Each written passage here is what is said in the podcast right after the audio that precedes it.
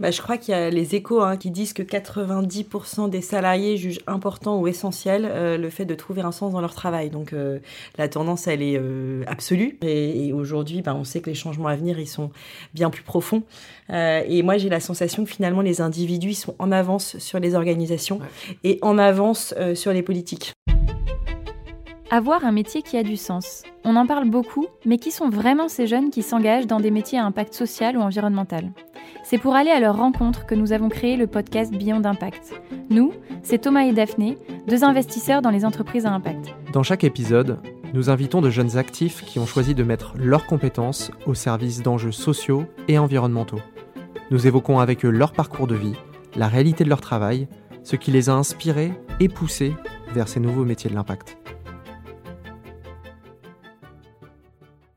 Bonjour à tous, aujourd'hui on est ravis d'accueillir Claire Petro qui est présidente des Pépites Vertes, une agence pour les jeunes talents de la transition écologique. On accueille aussi Emmanuel Lallé qui a fondé Talent et Impact, une agence dédiée au recrutement des nouveaux métiers de l'impact. Peut-être commencer par toi Claire, de comprendre un peu ce qui t'a motivé euh, dans la création des Pépites Vertes. Quelle est la jeunesse du projet? Bien sûr, merci déjà pour l'invitation. Euh, ravi de pouvoir parler euh, de ces sujets qui sont centraux aujourd'hui sur les sujets de recrutement. Euh, à l'ère euh, d'une, d'une transformation euh, écologique et sociale qui doit s'opérer le plus rapidement possible. donc trop contente d'en parler. Les pépites vertes, du coup, comme tu l'as dit, on a vocation à équiper les jeunes talents de la transition écologique au sein d'une agence qui va pouvoir faire du média, c'est surtout pour ça qu'on est connu, mais aussi animer une communauté de jeunes salariés de la transition écologique qui se connectent tous les mois sous forme de formation, euh, parce qu'on est une communauté apprenante de 70 jeunes salariés de la transition écologique qui viennent se former chacun à leur métier tous les mois. Donc ça, c'est une asso.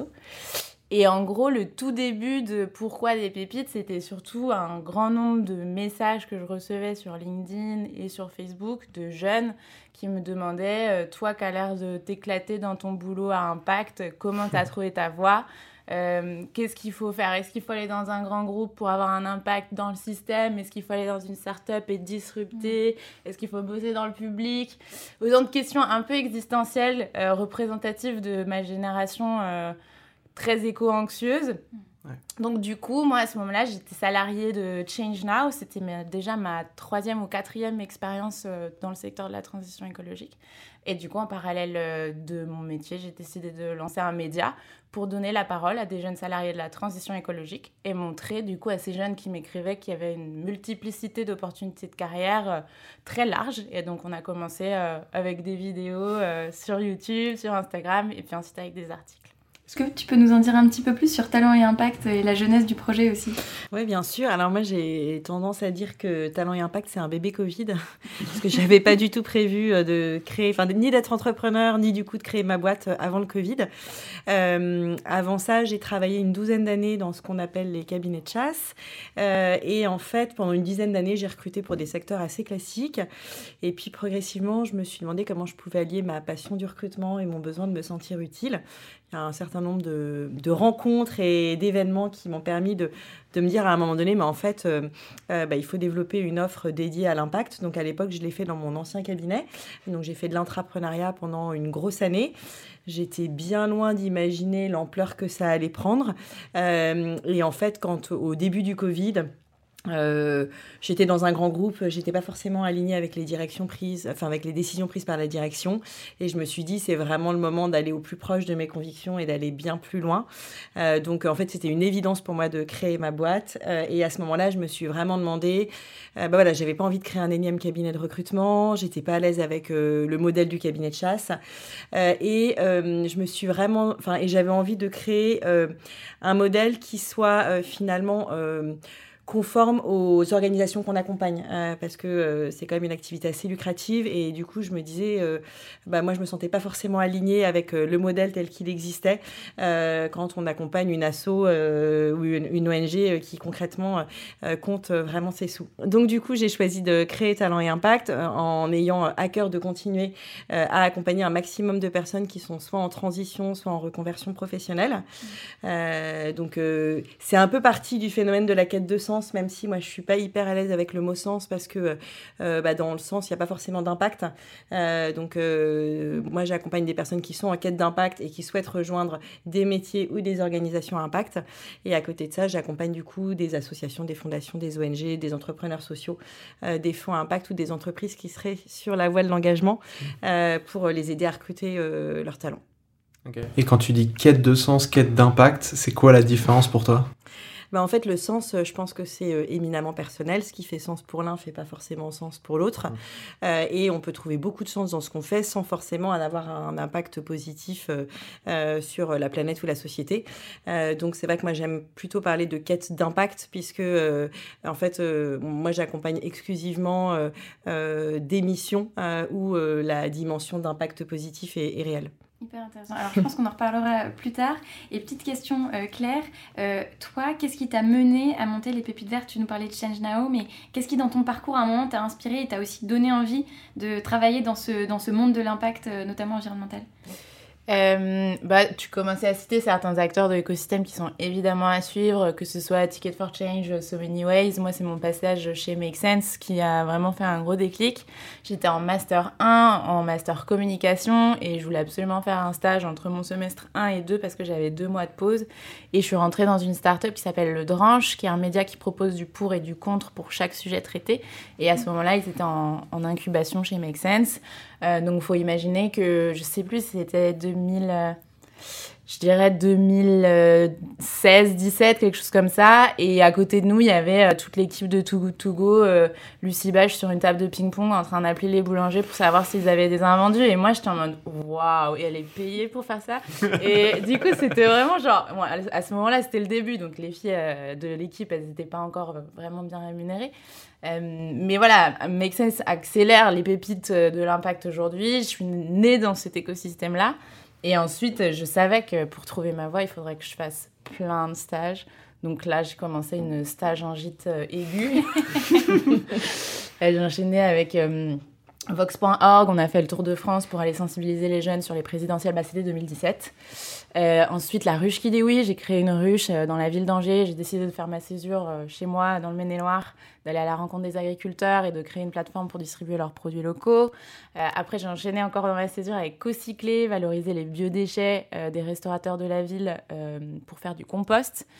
Euh, et enfin, je, rentre en M2 et je me dis, bon, bah, faut que je trouve un stage en parallèle du master. Et c'est là que je suis rentrée à Change Now. Et en gros, c'est l'enchaînement euh, de projets entrepreneurial projet euh, entrepreneurial qui m'a fait dire, je sais que je suis sur la bonne voie, je sais que c'est que des étapes jusqu'à un projet qui arrivera plus tard. Et j'ai jamais été impatiente d'entreprendre parce que je savais que j'apprenais énormément auprès de chacun de mes employeurs. Et, mais voilà, mes déclics, ça a été de, de réaliser si jeune qu'on pouvait avoir du sens, euh, de l'utilité et être payé pour ça et que c'était pas le bénévolat en fait, c'était, euh, ça pouvait être un vrai projet professionnel. Et là, je me suis dit, Banco, on y va. Ce qu'on comprend pas mal par rapport à vos deux parcours, c'est qu'il y a une tendance de fond globale des jeunes et euh, des moins jeunes aussi d'aller vers l'impact. Est-ce que c'est quelque chose que vous ressentez, euh, toi en particulier, Emmanuel? J'imagine que tu le ressens au quotidien, mais est-ce que c'est une tendance qui, qui est vouée à, à se poursuivre ou pas?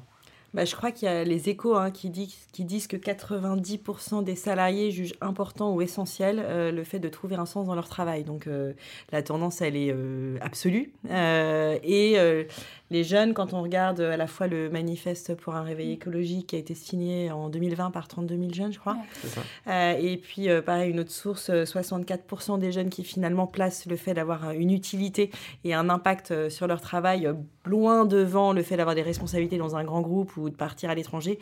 ouais, très clairement, aujourd'hui, c'est devenu enfin, l'un des critères prioritaires.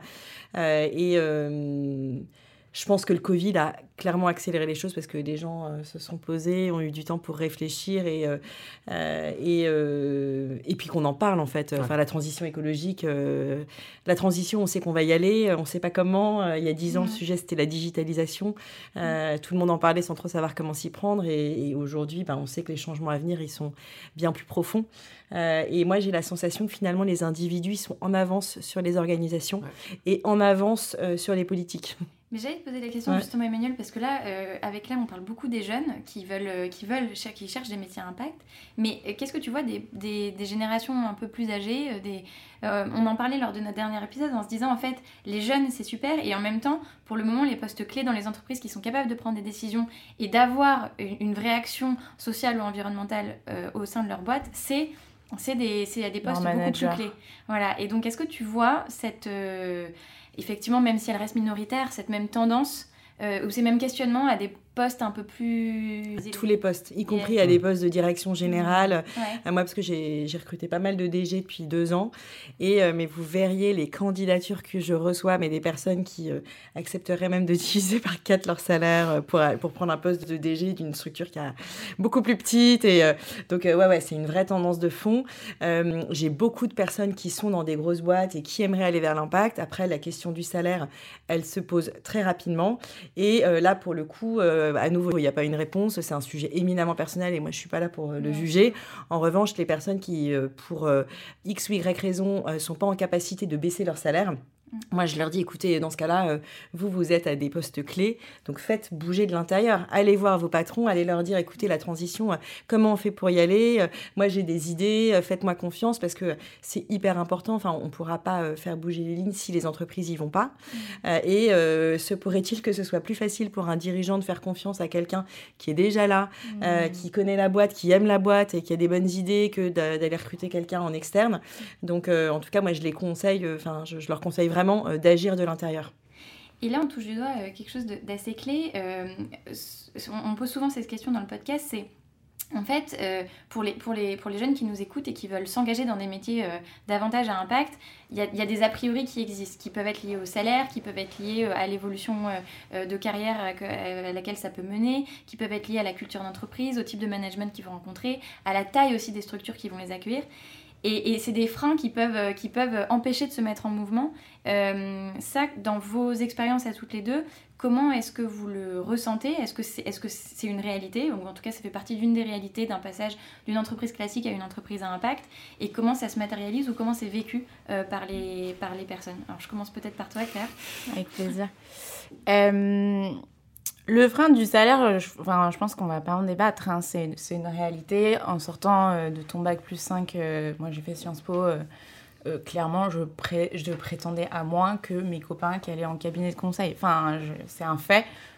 personnellement, ça m'a jamais trop freiné et c'est tant mieux pour moi parce que, je sais pas, j'arrive à vivre avec moins et c'est comme ça.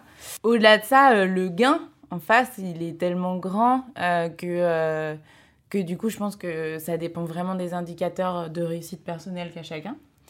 Euh, et après, il y a quand même, je pense, des opportunités euh, de job pour la transition ou en transition dans des structures euh, qui rémunèrent bien si on va justement dans les cabinets de conseil qui commencent à faire du conseil sur la RSE, si on va dans les grands groupes qui recrutent sur les sujets RSE ou impact, euh, et du coup, moi, ce que j'aime bien dire, c'est qu'il y a des opportunités de carrière pour tout type de profil dans la transition éco et que vous allez trouver sur notre média aussi bien euh, le profil de Théophile, qui est animateur pour la biodiversité à la Ligue pour la protection des oiseaux à Angers, euh, que euh, Marion, euh, qui bosse chez Volvo Group sur la supply chain et qui a créé la Green Task Force, je sais pas comment ça s'appelle, de Volvo et qui mobilise tous ses collaborateurs sur les sujets de transformation du groupe. Et au milieu, on a Quentin qui bosse à l'ADEME. Enfin voilà, du coup, c'est un peu le message qu'on essaie de porter en ayant cette diversité de profils, rôle modèle un peu concret, de dire à chacun, chacune suivez un peu vos intuitions, sachez trouver ce qui vous plaît le plus entre bosser dans le public, dans le privé, ONG, grands groupes, start-up. Ça, c'est propre à vous. Et ensuite, euh, intégrer les entreprises qui pourront vous permettre, on vous le souhaite, d'avoir l'impact que vous cherchez à avoir. Ce que tu dis sur le rôle modèle, c'est hyper euh, important. Euh, nous, on le voit pas mal dans les épisodes du podcast, il y a cette notion de rencontre inspirante à chaque fois dans les métiers d'impact. Est-ce que toi, justement, avec euh, les pépites vertes, tu as déjà ces retours-là euh, suite aux, épisodes que tu as pu diffuser? Est-ce que tu as déjà des personnes qui se sont rencontrées suite euh, à des épisodes ou qui t'ont posé des questions et qui sont allées justement vers mmh. des métiers à impact Carrément. Bah, il y a des petites euh, anecdotes sympas, du style euh, une fille qui lit un article, une fille de secret d'ailleurs, enfin, qui lit un article euh, sur une, une jeune qui travaille à l'Assemblée nationale sur les sujets de transition, qui lui envoie un message et qui se retrouve en stage à l'Assemblée nationale. Bon, il y a des petites anecdotes comme ça. après, il y a carrément l'inverse où il y a des gens qui me disent les, les profils sont trop inspirants, j'ai l'impression que je pourrais jamais être à ce niveau. Et là, je suis en mode oh là là, mais en fait, c'est contre-productif, même dans notre dans notre communauté de jeunes salariés, là, les 70, en fait, les uns les, uns, les autres se présentent à la suite et, on est tous là en mode oh, mais qu'est-ce que je fais? C'est jamais suffisant. Donc, limite, c'est, limite, c'est trop. Euh, mais bon, moi, je dis à chacun de, de, savoir prendre la version inspirante et pas la version on se compare, euh, d'aller tirer chez chaque personne euh, qui nous fait des petits déclics, bah, des, des, idées, pourquoi pas des choses, des postures à imiter.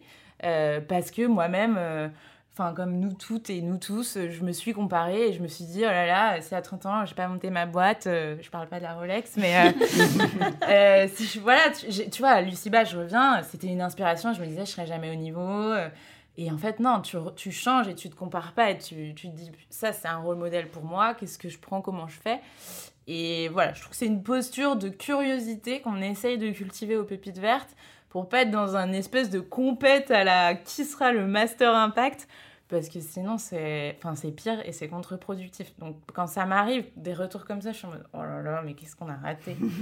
Je sais pas si c'est des choses que tu as déjà euh, éprouvées.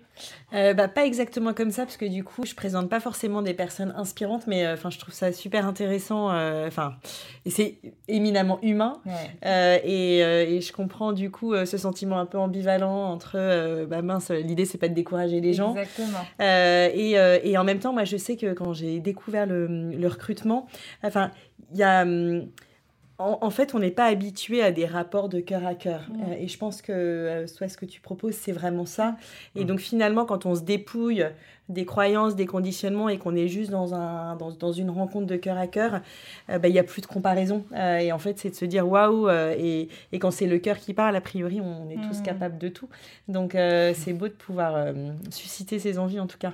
Et, quels, sont les conseils du coup que tu donnerais justement à des personnes qui voudraient se diriger vers des métiers avec plus d'impact?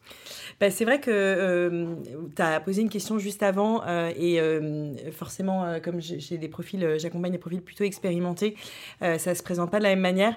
Moi en fait je pense que ce qu'on nous a pas forcément appris à faire quand on était à l'école ou en études, c'est à comprendre ce qui est bon pour soi. Enfin c'est tout bête hein, mais mmh.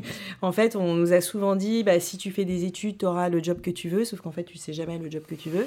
Euh, et puis, euh, en fait, tu te connais pas, tu sais pas que euh, bah, potentiellement tu vas être heureux ou pas heureux dans un grand groupe, que tu vas être plutôt entrepreneurial ou plutôt suiveur, que mmh. et finalement l'impact en général il y, a, il, y a, enfin, il y a une telle diversité d'acteurs, de cultures, de métiers, d'ADN, euh, qu'il euh, n'y a, pas, euh, enfin, il y a pas de grille de salaire euh, dans le domaine de l'impact. Il y a des mmh. structures qui payent, enfin, qui, ont, qui, ont, des niveaux de salaire qui sont vraiment très très bas. Et pour autant, ils arrivent à recruter des personnes qui sont exceptionnelles parce que les personnes sont tellement attirées par la cause que le salaire devient vraiment complètement secondaire. on se rend compte aussi hein, parfois qu'en baissant son salaire, on, a, on en retire tellement à côté que finalement, son salaire, il pouvait être parfois un peu compensatoire euh, et que quand on est super heureux dans ce qu'on fait, on a besoin de moins pour vivre. Euh, donc, euh, donc tout ça pour dire que je pense que ce qui est super important, c'est de réussir à travailler ses croyances, ses conditionnements et ses a priori. Moi, ça fait vraiment partie des conseils que je donne aux gens, c'est arrêter avec vos a priori et aller rencontrer. Faites des rencontres parce qu'il n'y a que comme ça qu'on peut se dire, bah, en fait, ça, ça pourrait me plaire ou ça, ça, ça en fait, finalement, ça me plaît pas du tout. Et puis, c'est bien souvent, tu le disais, une histoire de rencontre, en fait. Euh, enfin, je pense que dans la vie professionnelle, c'est souvent ça qui va marquer. Euh, on peut euh, avoir le job le plus, plus soi-disant passionnant sur le papier dans la boîte de dingue, mais en fait, on bosse avec des gens avec qui on n'a juste rien à se dire. Et de la même manière, moi, les organisations, je leur dis, vous pouvez recruter la personne la plus compétente de la Terre et que ce soit un fiasco parce que ce sera juste pas la bonne personne pour mhm. travailler avec vous, quoi. Donc, euh, donc je sais pas si j'ai vraiment répondu à la question, mais, mais, c'est vraiment en fait que, ouais, de, de, de s'écouter, enfin apprendre à s'écouter, et je pense que ça c'est un, un, vrai travail. Et alors petite question, parce que là on parle beaucoup finalement des, des talents, des, des, gens qui veulent changer de, de, métier ou trouver des métiers. Euh, derrière, il y a aussi les entreprises. Euh, qu'est-ce que vous, est-ce que vous trouvez que les entreprises sont Qu'est-ce que vous voyez comme tendance dans les entreprises pour s'adapter à ces nouvelles attentes de, des, candidats Est-ce que vous sentez que les entreprises prennent les choses par le bon bout? Est-ce que vous voyez des bonnes pratiques sur le marché? Que vous voyez une, une, adaptation en tout cas Alors je pense que là encore c'est vraiment très inégal d'une entreprise à une autre. Ça dépend vraiment de la sensibilité des personnes, notamment en charge des ressources humaines et puis de la liberté qu'elles peuvent avoir aussi pour, euh, pour développer ça. Euh, en tout cas, euh, ce qui est certain c'est que la question des valeurs, la question des soft skills sont des sujets qui aujourd'hui sont primordiaux lorsqu'on recrute des personnes alors qu'avant c'était pas forcément abordé. et puis surtout euh, je pense que les jeunes générations, ils sont beaucoup plus en demande. Quand ils cherchent un job, ils vont poser 50 euh, questions et être super exigeants. Et c'est super, quoi, c'est bien, parce que ça permet de faire bouger les choses aussi. Euh, donc oui, les entreprises, elles s'adaptent. Après, il y en a qui continuent d'avoir des postures assez rigides parce que euh, bah, parce que c'est aussi dans leur ADN et finalement bah, peut-être que ça va correspondre à des gens qui seront contents d'être dans une structure un peu rigide. Hein, euh, euh, et, et, à côté de ça, je pense que en tout cas sur les recrutements dans les organisations impact, ce qui est certain, c'est que par rapport à des recrutements classiques, le sujet bien souvent il est pas tant sur les compétences, même mmh. si bien évidemment les compétences c'est important, mais ça va être vraiment sur ce qui va animer les personnes, ce qui les fait, euh, ce qui les fait vibrer, euh, leurs valeurs, euh, comment est-ce qu'ils vont se projeter, et puis tout ce qui est soft skills, parce que je pense que en fait c'est ce qui va être clé dans la création des métiers de demain. Et Claire, toi qui côtoies beaucoup de, de jeunes talents de la transition écologique, comment tu conseilles aux entreprises de s'adapter pour pour euh, accueillir euh, ces talents comme, comme, il se doit bah, Dans le, le signal euh, faible ou fort, je sais pas, je sais pas ce qu'on dit, que je peux constater, c'est que nous, il y a de plus en plus de marques qui viennent vers nous pour demander à pouvoir discuter avec notre communauté. Disons, quand je dis discuter avec nos communautés, c'est un langage marketing pour dire faire de la com sur nos plateformes et engager la discussion avec nos audiences. Euh, je vais prendre un exemple très concret. Récemment, j'ai travaillé avec Nestlé euh, sur les sujets de l'agroalimentaire et de la transformation des modèles agroalimentaires et les talents qui sont et les ressources qui doivent être associées à cette transformation. Euh, c'est un sujet central. Et en fait, moi, euh, je pense qu'il faut adresser mais les pieds, vraiment les pieds dans le plat ce sujet de transformation des modèles. Euh, pour certains, ça pouvait être euh, travailler dans, une, dans un grand groupe comme Nestlé. mais en fait, les grands groupes comme Nestlé doivent se transformer. Euh, du coup, c'était euh, ultra intéressant pour moi d'être invitée à passer une journée au siège, euh, vivre les coulisses, journée de recrutement, aller poser des interviews aux recruteurs, aux candidats et aux salariés de cette journée de recrutement et de demander c'est quoi en fait travailler dans un grand groupe? Et comment est-ce qu'on a de l'impact, c'est quoi vos défis? Et c'est là que c'était intéressant de travailler sur les défis plutôt que sur c'est quoi vos actions RSE, parce que ça, mmh. j'avais pas envie de, de, de, parler de ça. Et c'était super intéressant. Et, et, moi, je, suis, je, je, je donne un, exemple de l'agroalimentaire, mais j'ai aussi euh, discuté avec des acteurs du, du, béton, en fait. Et, mais évidemment que les industries du béton sont en train de se demander de ce qu'elles vont faire de leur modèle économique et de leur modèle euh, de développement et de comment est-ce qu'elles vont opérer leur transformation et, euh, et, moi, ça m'inquiète, même d'une certaine manière, que les talents, les jeunes talents ne veuillent plus mm. s'investir dans les industries. Parce que je me dis, mais si on n'envoie pas euh, la fraîcheur des gens qui sortent de leurs études avec plein d'ambition dans ces industries en transformation, c'est ultra dangereux pour la pérennité de la transformation de nos modèles vers euh, des modèles plus durables. Mm. Donc, euh, donc je suis contente de travailler avec des acteurs euh, qui se posent la question et, et de plus en plus on, on vient bah, nous solliciter sur ces sujets-là.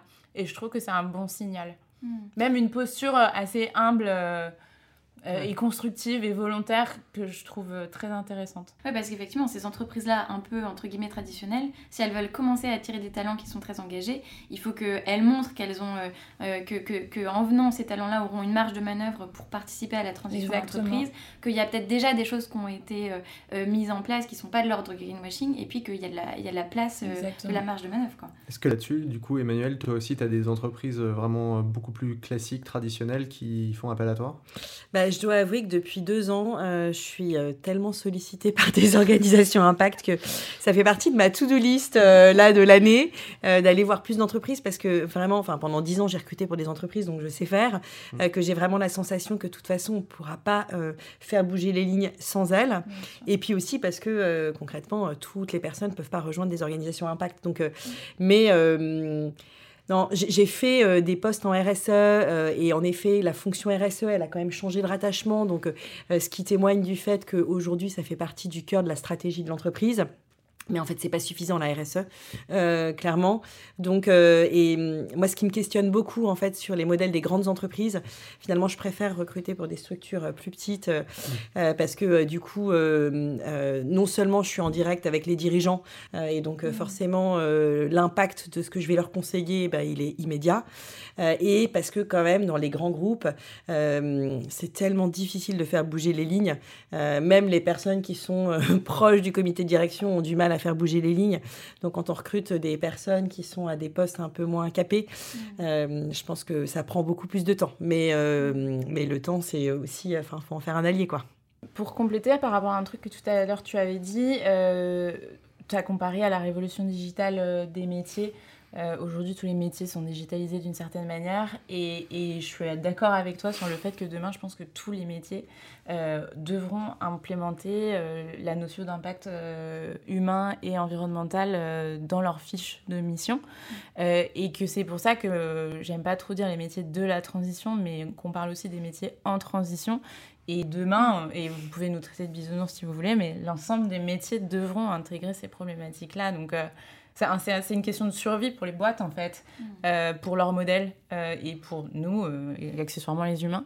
Donc, je vois pas comment ça pourrait pas se généraliser, se massifier dans, les, dans les cinq années qui viennent. Et est-ce que tu as l'impression que cette transition-là, elle a été accélérée par la pandémie? On a vu que la pandémie, ça, ça, ça a accéléré aussi votre réflexion et, et votre parcours? Ouais, ouais, complètement. Là, pour le coup, euh, je pense que tu serais la meilleure pour en parler, puisque c'est à ce moment-là que tu as fait émerger ta structure. De, de mon côté, de ce que j'ai vu, c'est que il y a eu une espèce de prise de conscience, euh, je sais pas, un peu genre We are one, ou je sais pas trop comment le dire, mais euh, une, grosse, grande humilité.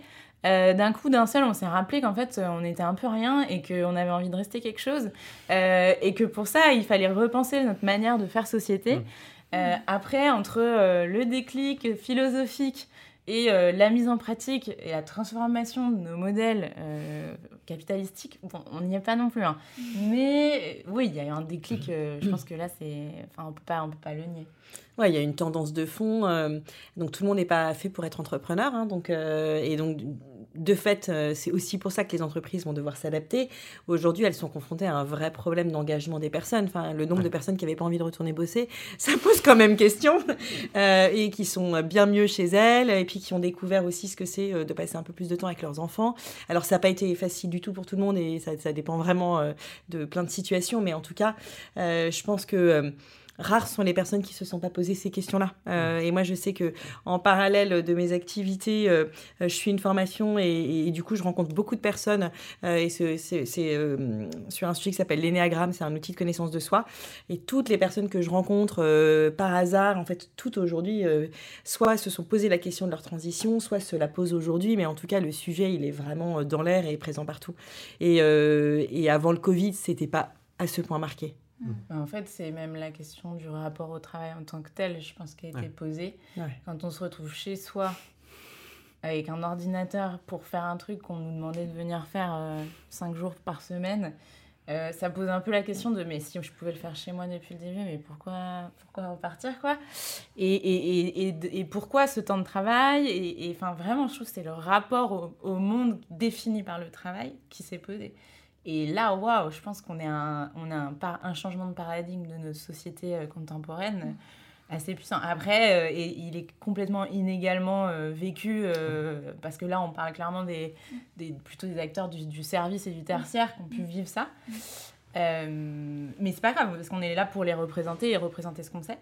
Et, ouais, je trouve qu'on a, vécu, on a vécu, enfin, on vit un moment historique. Hmm. Et quelles conséquences ça a sur les, du coup, sur les, les communautés que vous, les candidats, les, les talents que vous côtoyez? C'est, cette refondation du rapport au travail, est-ce que, on en parlait, mais il y a des attentes du coup sur le sens, sur l'impact, et, qu'en est-il du rythme, du rythme de travail? Est-ce que hmm. ça aussi, ça, vous avez vu des évolutions? Moi, je pense qu'il y a déjà beaucoup plus de personnes qui sont freelance, auto-entrepreneurs. Euh, et euh, finalement, moi, j'ai la sensation que quand on dit que c'est Pôle emploi qui dit que 85% des métiers de 2030 n'existent pas encore, euh, moi j'ai la sensation que dans ces métiers, il y a plein de métiers qui ne seront pas à temps plein. Et qu'en fait, le futur du travail, c'est probablement de ne pas avoir un seul job, mais d'avoir deux ou trois jobs. Mm. Donc là encore, euh, c'est pas facile pour tout le monde. Hein. Il y a des personnes qui ont vraiment besoin d'avoir quelque chose de fixe et tout. Et donc, je pense qu'il va y avoir une vraie. Euh, enfin un vrai besoin d'accompagnement des personnes à cette agilité, à ces soft skills. Et, mais en tout cas, aujourd'hui, il y en a plein qui se sont déjà mis en marche là-dessus, qui finalement bossent à 3 ou 4 5e et ça leur suffit. Il y a quand même eu aussi beaucoup de départs de Paris, euh, ça c'est quand même une tendance assez massive. Euh, et, euh, et, finalement, moi je suis étonnée, je trouve que le la flexibilité des entreprises autour du télétravail est pas très élevé. Euh, les entreprises continuent à avoir un peu de mal à faire confiance à leurs salariés, à vouloir les avoir euh, là. Euh, et en tout cas, moi, je constate qu'il y a peu de recrutements qui permettent à des personnes d'habiter en province et de bosser pour une boîte parisienne. Donc, je pense qu'il y a quand même plein de tendances. On n'est pas du tout au bout de cette crise. Hein. De toute façon, d'ailleurs, on voit bien qu'on continue à en parler beaucoup et que ça prend encore beaucoup de place dans notre vie. donc, je pense que l'impact sur le travail, il est encore difficile à mesurer j'ai la sensation qu'il y a beaucoup d'entreprises qui n'ont pas forcément envie de prendre des décisions, les graver dans le marbre parce qu'elles ne savent pas comment mmh. l'issue de la crise va se passer. Mmh. Et que finalement, euh, on, saura que dans quelques années, euh, quel aura été euh, l'impact réel. Très intéressant. petite question qu'on aime bien poser à nos invités. Est-ce que vous avez du contenu à recommander en lien avec l'impact? Ça peut être du podcast, ça peut être des bouquins moi, j'ai pensé euh, alors à deux, deux publications de Ticket for Change. Il y a le manifeste euh, Tu fais quoi dans la vie qui est sorti là, il, y a, euh, il y a quelques mois, qui est hyper court, hyper rapide à lire. et puis pour aller plus loin, le livre de Mathieu Dardaillon qui s'appelle Activez vos talents, ils peuvent changer le monde, qui est vraiment mais super pour réfléchir justement à ce qui fait sens pour soi. Euh, voilà, il y a les podcasts vécus aussi. Euh, j'aime bien Ticket, donc euh, j'ai pas mal de sources qui viennent d'eux. Mais il y a plein d'autres, plein d'autres choses super aussi. Make Sense, ils ont pas mal de, choses, de, de contenu super intéressant. Et les pépites vertes. Et les pépites vertes aussi, bien sûr. Mais je, je laisse Claire en parler mieux que moi. Non, mais nous, en fait, euh, au, bout de quelques mois, on a voulu créer une page qui s'appelle la mine d'or, qui agrège euh, plein de ressources pour trouver sa voie euh, vers la transition, enfin vers les métiers de la transition écologique. et du coup, sur la mine d'or, vous allez pouvoir retrouver aussi bien du Ticket for Change que du Make Sense, que du So Many Ways, que du, enfin tous les acteurs de l'écosystème sont normalement agrégés sur cette page qui a vocation à fédérer l'ensemble des acteurs de l'écosystème. Donc allez-y si vous voulez, c'est lespepitards.fr slash mindor.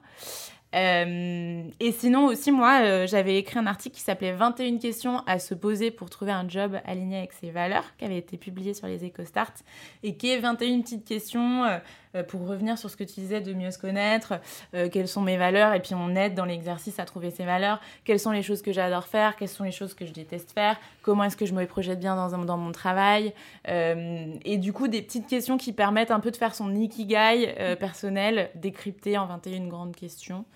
Et, et, sinon, évidemment, le bouquin de Mathieu est fantastique. partez en vacances comme moi quand je l'ai fait. Je suis partie à Aix-les-Bains, je me suis enfermée au bord du lac et j'ai lu le bouquin de Mathieu et ça m'a fait beaucoup de bien, donc euh, je vous invite à faire également. Super. Merci beaucoup à toutes les deux et euh, on invite tout le monde à aller voir euh, les sites de vos deux organisations pour se renseigner sur les nouveaux métiers de l'impact. Merci beaucoup. Merci à vous.